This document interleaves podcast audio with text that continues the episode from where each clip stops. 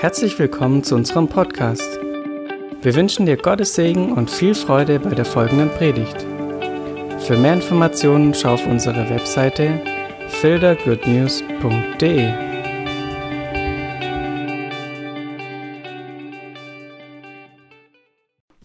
Herzlich willkommen zu einer weiteren besonderen Folge in dieser Corona-Zeit. Ich hoffe, euch geht's allen gut und ihr seid munter, ihr seid gesund. Ähm, es ist Ostern, also erstmal frohe, frohe Ostern euch allen. Es ist einfach ein wunderbares Fest, das wir zusammen feiern dürfen, auch in dieser Zeit. Es ist ein wunderbares Fest der Verheißung und der Liebe. Und bevor wir einsteigen, das Wort Gottes heute, das natürlich auch ein Stück weit ein bisschen mit Ostern zu tun hat, ähm, würde ich gern beten. Heiliger Geist, danke, dass du da bist, dass du gut bist. Und Jesus, danke, du für uns am Kreuz gestorben bist. Danke, dass du gekommen bist, um uns frei zu machen von jeder Schuld, jeder Sünde, von jedem Scham, von jeder Verdammnis, von jeder Angst, von, von Krankheit, Herr, von Hoffnungslosigkeit vor dem ewigen Tod. Ich danke dir, dass du uns frei gemacht hast und uns Leben geschenkt hast. Und ich danke dir, dass dieses Leben weiter wirkt und, und zugänglich ist jeden Tag aufs Neue. Wir lieben dich, Herr, wir ehren dich, wir danken dir. Amen. Bevor wir einsteigen, mach doch jetzt hier gleich kurz Pause, drück auf den Pause-Knopf und, und, nimm dir kurz zwei, drei Minuten Zeit, um Gott einfach Danke zu sagen für das, dass er für dich und für mich gestorben ist am Kreuz, für dich, dass er sich hingegeben hat für uns. Das, ich glaube, das ist einfach gut, wenn wir uns dafür ganz bewusst Zeit nehmen an Ostern. Eigentlich jeden Tag, aber jetzt so an Ostern immer ganz, ganz neu bewusst Zeit nehmen. Okay. Gut, dass du es gemacht hast. Lasst uns das Wort heute angucken. Es steht in Matthäus 7, Matthäus 7, Vers 7 bis 11. Und es ist ein richtig spannendes Wort. Bittet und es wird euch gegeben werden. Sucht und ihr werdet finden. Klopft an und es wird euch geöffnet werden. Denn jeder Bittende empfängt und der Suchende findet und dem Anklopfenden wird geöffnet werden. Oder welcher Mensch ist unter euch, der, wenn sein Sohn ihn um ein Brot bittet, ihm einen Stein geben wird? Und wenn er um einen Fisch bittet, wird er ihm eine Schlange geben? Wenn nun ihr, die ihr böse seid, euren Kindern gute Gaben zu geben wisst, wie viel mehr wird euer Vater, der in den Himmeln ist, Gutes geben denen, die ihn bitten? Wow, was für ein Wort. Und es ist so spannend, weil es ist so die Bergpredigt, das ist am Ende der Bergpredigt. Also Kapitel 5 bis Kapitel 7 in Matthäus ist eigentlich die Bergpredigt und auch dafür bekannt, wo die ganzen Seligpreisungen drin sind, wo das Vater unser so ein bisschen im Mittelpunkt steht und wo ganz viele Sachen, wo Jesus einfach das Wort Gottes auslegt und uns vertieft oder einen anderen Schwerpunkt auch drauf legt. Da steht auch die goldene Regel zum Beispiel, Matthäus 7, Vers 12, steht drin, dass wir nicht richten sollen, wir sollen uns keine Sorgen machen. All das ist Teil dieser Bergpredigt, ist Teil des, der, der Lehre des Rabbis, Jesus, des Messias und wir wollen ja dieser Lehre auch, also ich will dieser Lehre immer mehr, äh, mehr verstehen und ich will sie immer mehr verstehen und nachvollziehen und, und auch etablieren in meinem Leben, umsetzen in meinem Leben, weil ich finde, dass, ja, dass der Rabbi Jesus, wenn man in seinen Fußspuren laufen will und sein werden will wie er, dann, dann sollte man auch verstehen, was er sagt und was ihm wichtig ist und was seine Werte sind und wie er die Bibel versteht und wie er Gebet versteht, zum Beispiel auch. Und das ist ja eine Passage über Gebet. Und der Vers 7 fängt er an mit bittet, sucht und klopft. Das ist im Imperativ geschrieben. Also bittet und es wird gegeben. Sucht und ihr werdet finden. Klopft und es wird euch geöffnet werden. Und in Vers 8 ist die Zeitform ist ähm, eine Partizip Präsens im Griechischen. Und das ist ein immer wieder kehrende Sache, die wir tun sollen. Also Vers 8 ist jeder Bittende, also jeder, der bittet, und immer wieder bittet, immer wieder wird, wird empfangen. Und jeder, der sucht und immer wieder sucht, wird finden. Und jeder, der anklopft, dem wird geöffnet werden. Also es ist etwas, was wir immer wieder tun sollen. Eine Aufforderung von Jesus, immer wieder zu tun, immer wieder zu machen. Und jetzt sind es so drei Worte, wo ich denke, wow, also bitten, suchen und anklopfen. Mit bitten könnte ich noch was anfangen, suchen, ja, aber anklopfen, pff, schon ein bisschen schwerer. Aber lass uns mal einfach reingehen. Und um besseres Verständnis zu haben in Matthäus 6, da das Vater unser auch geschrieben steht, steht ab Vers 7, dass wir nicht plappern sollen, so wie die Nationen, die denken um ihres vielen Plapperns Willen werden sie erhört werden, weil der Vater weiß schon, was wir benötigen, bevor wir ihn bitten. Und das ist doch schon mal spannend. Also, das ist nochmal diese Aufforderung an uns und ganz arg oft fühle ich mich richtig überführt, dass ich denke, okay, ich, ich rede jetzt einfach so viel und ich rede ganz arg auf den Namen Jesus und ich sage ganz arg oft Halleluja und ich bete jetzt nochmal fünf Minuten mehr in Sprachen und dann werde ich erhört, weil boah, ey, muss es ja, gell? Und wir behandeln Gott, und ich glaube, das ist das, was Jesus damit meint, wir behandeln Gott dann wie so eine Maschine oder wie so einen Wunschautomaten, wie so ein, okay, wenn ich das mache, dann musst du es ja machen. Und die Verheißung, die hier ist, ist, bittet und es wird euch gegeben. Aber steht nicht drin, was wir kriegen. Es steht nur drin, bittet und es wird euch gegeben werden. Denn jeder Bittende empfängt und der Suchende findet und dem Anklopfenden wird geöffnet werden. Aber steht nicht drin, dass das, was du bittest, du empfangen wirst. Versteht ihr? Es geht nicht darum, dass wir, wenn ich bitte, dass ich genau das auch bekomme. Das ist nicht die Verheißung in diesem, diesem Vers, sondern das ist eine Verheißung, dass Gott uns hört, dass er unsere Bitte hört und dass er uns was empfangen, also was geben wird. Es ist eine Verheißung, dass wenn wir was suchen, dann werden wir was finden. Und es ist eine Verheißung, dass wenn wir anklopfen, dann wird uns geöffnet werden. Ja. Bittet und es wird euch was gegeben. Wahnsinn. Ja, das ist richtig krass. Und das ist für mich so also eine Aufforderung in eine Kommunikation zu gehen. Also dieses Wort bitten ist so eine Aufforderung, wirklich in eine Beziehung zu gehen, in eine Beziehung zu interagieren. Es ist wie wenn mein Sohn zu mir kommt und sagt, kann ich bitte irgendwas haben? Dann erwartet er, dass ich reagiere darauf. Entweder durch was ich sage oder durch eine Tat. Also wenn er sagt, ich bitte Schokolade, dann erwartet er, dass ich ihm Schokolade gebe. Oder dass ich mit ihm rede und das erwartet er eigentlich nicht und er hofft es nicht, dass ich ihm Nein sage, aber es ist ein Hin und Her, es ist eine Beziehungsform. Also es geht nicht darum, dass wir alle unsere Anliegen einfach vor Gott kund werden, bitte, bitte, bitte, bitte gib und dann gehen und denken, es war's, sondern das Bitte ist für mich. Und in meinem Verständnis auch hier in dem Kontext ist es so, Jesus sagt uns, bittet und es wird euch gegeben werden, aber bittet ist doch so ein Beginn einer Konversation, bitten ist so ein Beginn eines einer Kommunikation ist ein Beginn einer Interaktion mit einem Gegenüber, mit einem, der, der das tut. Und da kommt Ostern ins Spiel. Ostern ist doch das, wo Gott sich uns offenbart hat mit seiner Liebe. Er ist für uns ans Kreuz gegangen. Er ist für uns, hat er sich hingegeben, damit wir jetzt die Möglichkeit haben, eine Beziehung mit ihm zu führen, eine Beziehung mit Gott zu führen, die nicht gebunden ist an Leistungen, die nicht gebunden ist an Opfern, die nicht gebunden ist an, an irgendwelche Vorleistungen, die wir bringen müssen, weil er hat sie erbracht. Und es ist Ostern, es ist die gute Botschaft von Ostern, ist, dass wir jetzt frei sind, vor Gott stehen zu dürfen und zu können. Und das ist auch der Wahnsinn. Und das ist ein riesen Geschenk. Das ist Geschenk Osterns. Das ist ein Geschenk Gottes an uns. Das ist seine Liebe. Also wenn wir an Ostern denken, wenn ich an Ostern denke, dann denke ich an seine Liebe, an seinen Liebesbeweis, das er für mich gegeben hat, an Ostern. Das ist ein bisschen so wie, wenn ich meinen Ehering angucke, dann weiß ich ganz genau, meine Frau liebt mich. Aufgrund von dem, dass sie Ja zu mir gesagt hat dass sie diesen Liebesbeweis und diese, diesen Bund eingegangen ist mit mir und gesagt hat, ja, ich liebe dich, Simon, und deswegen will ich dich heiraten. Das ist eine ganz klare Zusage, dass sie mich lieb hat. Und immer wenn ich den Ehering sehe, dann sehe ich dieses Ja von meiner Frau, dieses Ja, ich liebe dich. Ja, ich liebe dich. Und solange dieser Ehering dran ist, werde ich dich auch lieben. Und es ist, das ist für mich, wie wenn ich ans Kreuz gucke, das ist ein Zuspruch Gottes. Ja, ich liebe dich.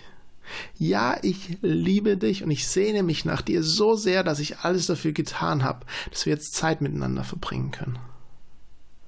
Und es ist aber so auch wie in einer guten Ehe, es reicht nicht einmal ein, Ja für den anderen zu finden, sondern es geht darum, dass man immer wieder neu Ja zum anderen sagt, immer wieder neu den anderen erobert, den anderen liebt, eine Sehnsucht nach dem anderen entwickelt, den anderen umwirbt, ihm sagt, wie toll er ist, wie schön er ist, wie liebevoll er ist und genauso ist es doch auch mit Gott. Hey, lasst uns doch das mal richtig realisieren. Wir dürfen Beziehung mit ihm haben und Beziehung geht darum, sich wieder neu für ihn zu öffnen, ihn anzugucken und zu sagen, Gott, hier bin ich, ich liebe dich und dann aber zu hören, wie er sagt, ich liebe dich. Und dann zu kommen und sagen, hey Gott, ich, guck mal, mir geht's so, du weißt, wie es mir geht und ich bitte dich, greif ein in dem und dem Bereich. Ich bitte dich, mach das so und so und so. Und wenn wir dann ganz exakt bitten und ganz exakt im Detail, dann sind wir aber manchmal nicht bereit, auch die Antwort zu haben oder das Empfangene zu bekommen. Also wenn, wenn ich zum Beispiel um Geduld gebetet habe, ja, Gott, bitte gib mir Geduld. dann hat mir ganz oft kam ich dann in Situationen, wo ich Geduld lernen musste und ich habe immer wieder geschrien, hey Gott, gib mir doch einfach Geduld und irgendwie verstehe, habe ich nicht verstanden, dass eigentlich die Situationen, die da kamen, waren die Situationen, wo mir Gott Geduld geben wollte oder lehren wollte und ich bin dem aus dem Weg gegangen, weil ich nicht bereit war, ja, meinen Willen loszulassen. Wie oft bitten wir, und eigentlich ist es keine Bitte, sondern eine Forderung und ein Befehl an Gott, es so zu tun. Eigentlich ist es, Gott, ich bitte um ein neues Auto, dann ist es eine Forderung, du sorgst dafür, du, du kaufst es für mich, du zahlst es und du, du machst es, stellst mir noch einen Hof und gibst mir den Schlüssel in den Briefkasten.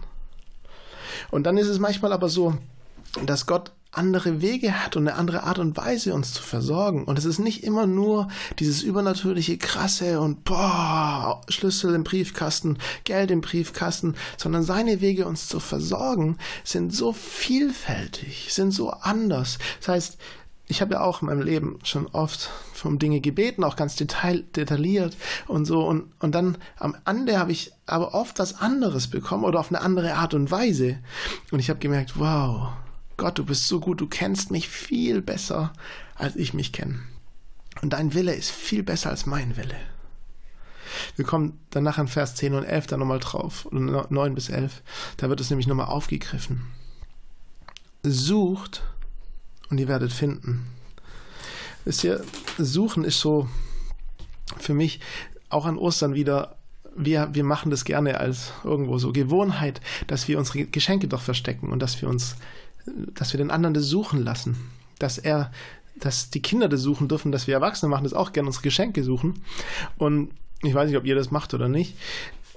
Ist ja auch erstmal egal. Ich finde es eine richtig coole Sache. Und wir haben das heute Morgen auch gemacht, am Karfreitag. Wir haben unsere Geschenke versteckt. Und es ist so interessant, weil ich habe einen zweieinhalbjährigen Sohn und eine halbjährige Tochter.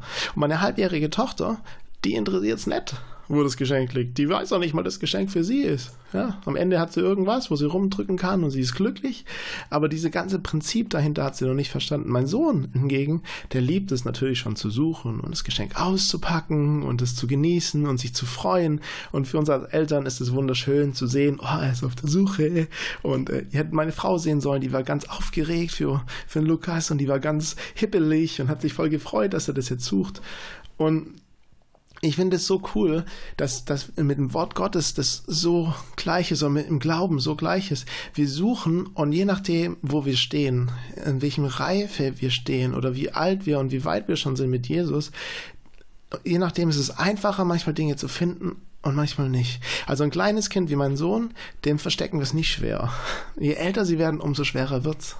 Weil sonst ist ja kein Spaß mehr dahinter. Sonst ist ja keine Freude mehr, nicht für ihn und nicht für uns. Und ich weiß noch, als ich 10, 11 war, das war immer das Coolste, die schwersten Verstecke zu finden. Das war immer das Coolste und das, das Einfachste, obwohl es ja immer im gleichen Ort war irgendwo, bei meinen Großeltern oder bei meinen Eltern. Und es ist ja begrenzte Möglichkeiten zu verstecken. Aber irgendwann über die Jahre weißt du ja die ganzen Verstecke und deswegen versucht man immer was bisschen schwerer und anders und noch woanders hin und dann ist es so ein, das ist so schön, das zu suchen und das zu finden und, und diese Freude am Finden zu haben. Und ich glaube, dass wir manchmal ganz neu suchen dürfen im Wort Gottes, weil manchmal sind Dinge noch versteckt und wir haben sie bisher jetzt nicht gesehen, weil wir noch nicht diesen Reifegrad hatten, es zu finden. Und ich glaube, dass das für mich war das so eine ganz neue Ermutigung jetzt auch an Ostern. Hey Simon, du darfst suchen und du darfst finden. Du darfst mich suchen in der Natur und du wirst mich finden in der Natur. Du darfst suchen, dass ich existiere. Und manchmal sind wir Menschen noch auf der Suche, immer wieder auf der Suche, gibt es Gott wirklich? Existiert Gott? Und wir finden ihn in ganz verschiedenen Arten und Weisen, wo wir es vielleicht gar nicht gesucht haben. Und ich weiß nicht, ob ihr das kennt aus eurem Leben, aber ich hatte, als dieser schwere Konflikt vor anderthalb Jahren war, war schon anderthalb Jahre her, Wahnsinn, ähm, da war die, die Frage, habe ich gesucht nach Gottes Willen, ich habe gesucht nach, wie geht's weiter?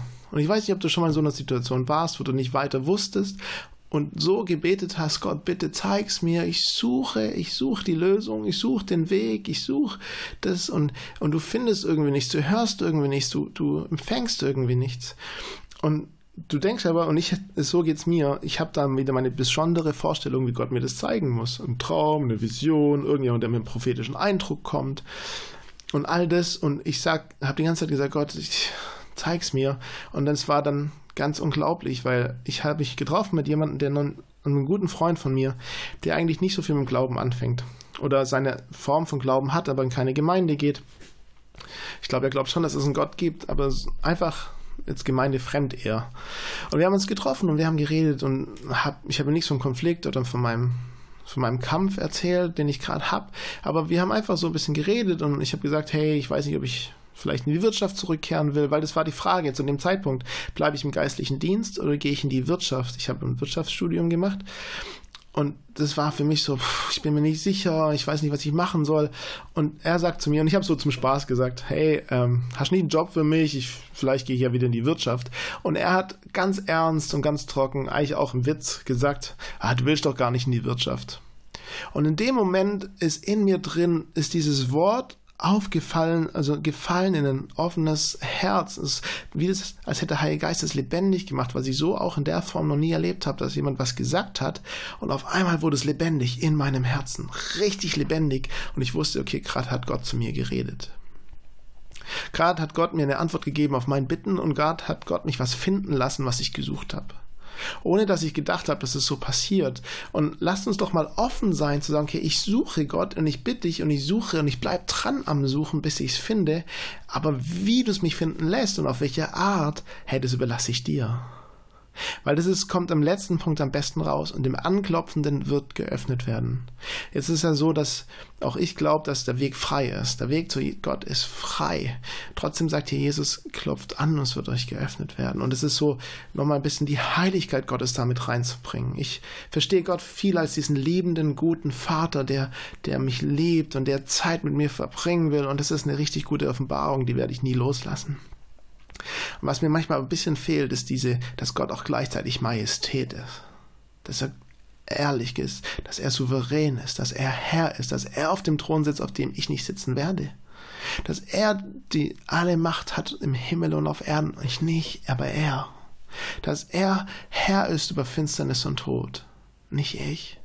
Und dieses Anklopfen ist für mich so ein ganz neues erkennen, oder wenn man eine Tür hat, man will rein zu jemandem oder ihr kommt zu mir, dann klopft ihr auch an oder klingelt, dann ist es so, okay, ich komme in den, in den Bereich rein, wo ich nicht Chef bin, sondern ich bin Gast, ich bin, ich bin, gehöre dazu, ich bin Teil der Familie, also wenn du ein, zweimal bei uns warst, bist du Teil unserer Familie. Und ja, beim ab dem dritten Mal frage ich nicht mehr, ob du was trinken willst, dann musst du dir selber holen. so ungefähr, kleiner Witz. Und wenn man als Teil der Familie reinkommt, dann klopfst du trotzdem noch an. Du klingelst noch, du gehst rein. Und da gibt es diesen Herrschaftsbereich, der nicht mehr dein ist, wo du, also wo du willkommen bist, wo du kommen darfst. Du bist herzlich willkommen, aber trotzdem ist jemand da, der sagt, hier, hier ist mein Reich, hier ist mein, ich bin hier Chef und nicht du. Und es ist, wenn Jesus es mitgibt, klopft an und es wird euch geöffnet werden, ist es so, okay, ich klopfe an.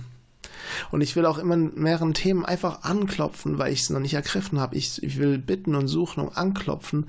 Thema Heilung.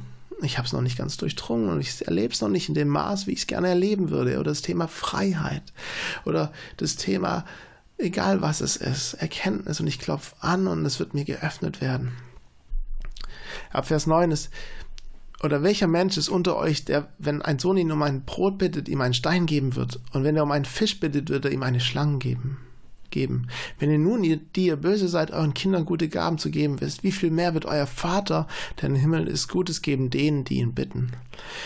Und das ist so interessant, weil wenn wir das umdrehen, dann kann man auch sagen, hey, wer um einen Stein bitten wird, welcher Vater würde ihm dann nicht ein Brot geben? Oder wer um eine Schlange bittet, welcher Vater würde ihm nicht einen Fisch geben? Also das einfach mal umgedreht. Und das ist doch voll oft, bitten wir was und wir denken, das ist das Beste, was uns jetzt passieren kann. Das ist das, was ich jetzt im Moment brauche. Aber dabei haben wir so einen so eine verengten Blick und eine verengte Sicht und das ist so eine Begrenztheit. Und der Gott hat so eine unendliche Sicht, hat eine eine Perspektive nach vorne und er sieht, nee, das ist nicht das Beste, was du jetzt brauchst. Es ist nicht das Beste, was du jetzt brauchst. Und das ist auch wieder Geschichte von meinem Sohn und mir. ist genau das Gleiche. Äh, es ist, wenn mein, mein Sohn was will, und ich weiß ganz genau, das ist nicht das Beste, was du kriegen solltest. Vorm Essen eine Schokolade ist nicht gut. Dann fängt er an zu heulen und, und macht rum und ich sage nein. Und dann, das ist auch das Interessante, weiß er, wenn er bitte sagt, ja, dann kriegt er die Sachen. Weil oft sagen wir, wie heißt es? Und dann sagt er bitte.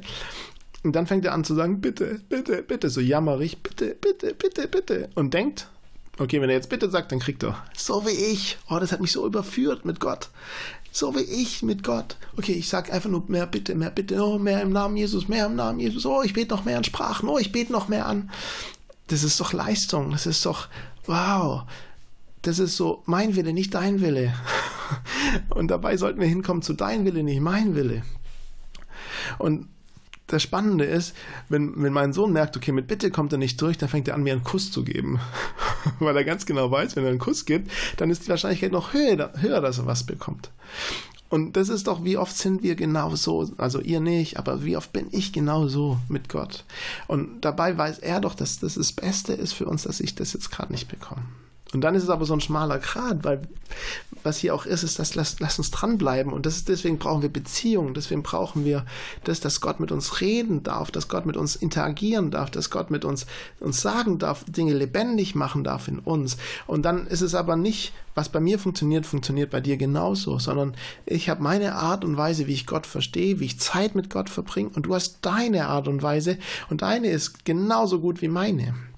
Und jeder ist individuell und anders und jeder hat seine, ja, sein Zusammensein mit Gott und sein, seine Beziehung mit Gott ganz besonders. Und ich glaube, dass es gut ist, dass jeder in dem lebt, wie er sich wohlfühlt, in dem wächst, wie er mit Gott klarkommt und wie er mit Gott Beziehung baut. Und für den einen heißt es vielleicht über das Wort, Gott, Wort Gottes nachdenken und es bewegen und es immer wieder bewegen, Kommentare dazu legen, lesen. Für den anderen bedeutet es Lobpreis zu machen, anzubeten. Für wieder einen anderen bedeutet es spazieren zu gehen, die Natur zu genießen. Für wieder jemand anderen bedeutet es einfach nur zu beten und in Sprachen zu beten. Und all das ist super, das sind tolle Elemente. Aber ich glaube, wenn du versuchst, was anderes zu kopieren, eine andere Beziehung zu kopieren, dann wirst es scheitern und dann wird es nur ätzend und du, du wirst nicht erleben, dass es wirklich Beziehung ist. Weil Beziehung mit meiner Frau ist, ist es kostet Zeit, es kostet Energie. Ja, es ist viel einfacher, einfach irgendwo sich hinzusetzen, Fernseher anzumachen, bumm. Ja, das ist aber nicht wirklich Beziehung bei uns. Das ist schon auch Beziehung, weil wir kuscheln und so. Aber Beziehung ist doch da, wo wir miteinander reden, wo wir über die Dinge uns bewegen. Und da ist jede Ehe auch anders. Und mit Gott ist es genauso. Es ist aber kein Aufwand für mich, dann Zeit mit meiner Frau zu verbringen. Es ist, es kostet Energie, es kostet Zeit, es kostet eine Entscheidung, es kostet eine Priorisierung, aber es ist trotzdem kein Aufwand, weil ja, ist meine Frau. Ich liebe es. Ich liebe Zeit mit meiner Frau zu verbringen. Ich liebe es, mit ihr rumzualbern und zu reden. Und ich glaube, mit mit guten Freunden ist es genauso und mit Gott ist es auch so. Es ist, natürlich kostet es Energie, natürlich nimmt es Zeit weg, natürlich ist es auch irgendwo anstrengend und, und aufwendig, aber es ist doch irgendwie dann dein Zuhause, es ist das, was dir, wo du dich wohlfühlst, es ist doch da, wo du sagst, okay, hier fühle ich mich richtig aufgehoben. Ja, genau. Ich glaube, jetzt ist gut, ähm, sonst verliere ich mich noch in dem Ganzen. ich bin einfach so begeistert davon. Und ich finde, durch die ganze Corona-Zeit ist auch viel wieder dahin gekommen, wo es eigentlich sollte, in die Familie hinein. Was wir ausgelagert hatten in Gottesdienste und in Hauskirchen und in Gebetsgruppen, ist jetzt wieder in der Familie oder in, in einen persönlichen Bezug reingemacht. Und ich würde euch so ermutigen, Abendmahl zu nehmen als Familie oder als WG oder als Freunde, oder über Skype. Egal, es gibt ja verschiedene Möglichkeiten heutzutage. Aber nehmt doch das Abendmahl nochmal ganz neu in dem Bewusstsein, hey, Gott ist für mich gestorben. Und wenn ihr gute Predigen dazu hören wollt, dann scrollt einfach ein bisschen zurück. Wir hatten ähm, letztes Jahr im Herbst zwei Predigten über Abendmahl. Die lohnen sich auf jeden Fall nochmal anzuhören, wenn ihr das nochmal ins Bewusstsein rufen wollt, wo das herkommt und was es heißt, mit der richtigen Haltung da reinzugehen. Und das lohnt sich auf jeden Fall. Hört es, hört es euch nochmal an. Und wenn nicht, dann, dann nehmt es einfach. Nehmt das Abendmahl am, weiß nicht, morgen, heute, übermorgen, Sonntag, ähm, wann es halt reinpasst. Und nehmt euch eine Zeit, wo ihr betet, wo ihr redet, wo ihr über das Wort Gottes redet, wo ihr vielleicht über die Predigt redet und sagt, hey, das nehme ich mit, das nehme ich nicht mit, aber redet einfach als Familie auch über das Wort Gottes, redet über die Dinge, erklärt euren Kindern, was es bedeutet und fragt sie, was sie denken, was bitten und suchen und anklopfen bedeuten könnte. Ich wünsche auf jeden Fall von euch jedem frohe, frohe Ostern. Und wenn jemand sagt, hey, mir geht's so schlecht und ich bin so alleine, hey, meine E-Mail ist bekannt, meine Handynummer ist bekannt, ruf uns an, schreib mir. Ich bin voll für euch da, ich will auch für euch beten. Ich nehme mir auch gerne Zeit, mit euch zu reden, so wie es halt Familie zulässt, aber wir sind auf jeden Fall für jeden da, der das braucht. Und wenn jemand praktische Hilfe braucht, bitte melde dich. Auch, es gibt so viele Leute, die auch helfen wollen und die sind auch bereit dafür. Genau, ich würde gerne noch beten und dann wünsche ich euch allen ein richtig, richtig gutes Osterfest. Jesus, danke, dass du für uns gestorben bist. Danke, dass du herrlich bist. Danke, dass du gut bist. Danke, dass du voller Liebe bist, dass du voller Gnade bist. Danke, dass deine Größe, deine Herrlichkeit richtig sichtbar wurde vor 2000 Jahren und dass, dass sie immer wieder sichtbar werden wird oder sichtbar ist. Gott, danke, dass wir immer wieder erleben dürfen, dass du uns lieb hast, dass du uns immer wieder zeigst, dass du herrlich bist, dass du gut bist, dass du groß bist. Danke, dass wir voller Dankbarkeit auf die Zukunft schauen dürfen, auch voller Dankbarkeit in der Gegenwart sein dürfen und auch voller Dankbarkeit in die Vergangenheit schauen dürfen. Wir danken dir, dass du ein guter Gott bist. Wir danken dir, dass du ein herrlicher Gott bist. Und wir ehren dich und wir lieben dich mit allem, was wir haben. Und ich danke dir, dass jedem, den es nicht so gut geht, jetzt richtig begegnest mit der Gegenwart, mit deiner Herrlichkeit. Amen. Ich wünsche euch alle richtig, richtig, richtig schöne Feiertage. Wenn ihr frei habt, auch eine richtig schöne freie Zeit. Ihr seid der Hammer. Gott liebt euch. Ich freue mich, wenn ich euch alle wiedersehen darf und verknuddeln darf. Habt einen richtig schönen Tag.